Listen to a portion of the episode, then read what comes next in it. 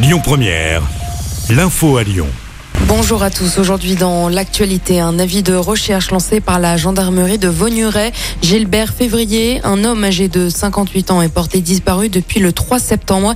Il a quitté son domicile à Turin sans téléphone ni sans son véhicule. Si vous avez des informations, veuillez composer le 04 78 45 80 21. À la Guillotière, deux restaurants ont été fermés par la direction départementale de la protection des populations pour manque d'hygiène. D'après le progrès des des extrêmement de rats ont même été retrouvés dans les établissements. Avant réouverture, les gérants devront nettoyer les restaurants et payer une amende de 2000 euros.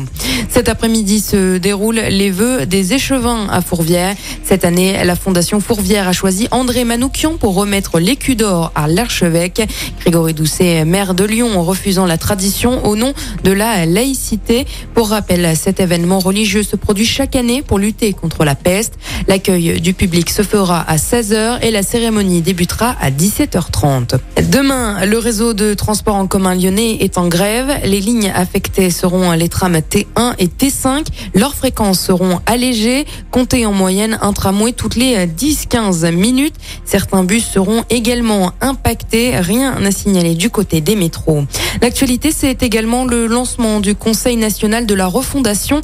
Lors de cette réunion se réunissent différents acteurs de la vie française, syndicats, associations et politiques, entre autres.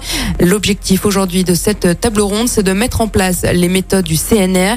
52 personnes ont été invitées à participer, 40 ont répondu présentes. Emmanuel Macron s'est exprimé ce matin à ce sujet en expliquant que les absents ont toujours tort. Et puis du sport pour finir, les joueurs de l'Olympique lyonnais n'ont pas réussi à s'imposer hier face à Lorient.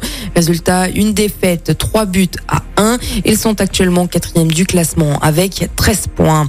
Et puis du tennis également. Cette nuit, Caroline Garcia affrontera en demi-finale la Tunisienne Hans Jaber lors de l'US Open. La Lyonnaise réalise un parcours sans faute depuis le début de la compétition. C'est la première fois qu'elle disputera une demi-finale. Écoutez votre radio Lyon Première en direct sur l'application Lyon Première, lyonpremière.fr et bien sûr à Lyon sur 90.2 FM et en DAB+. Lyon Première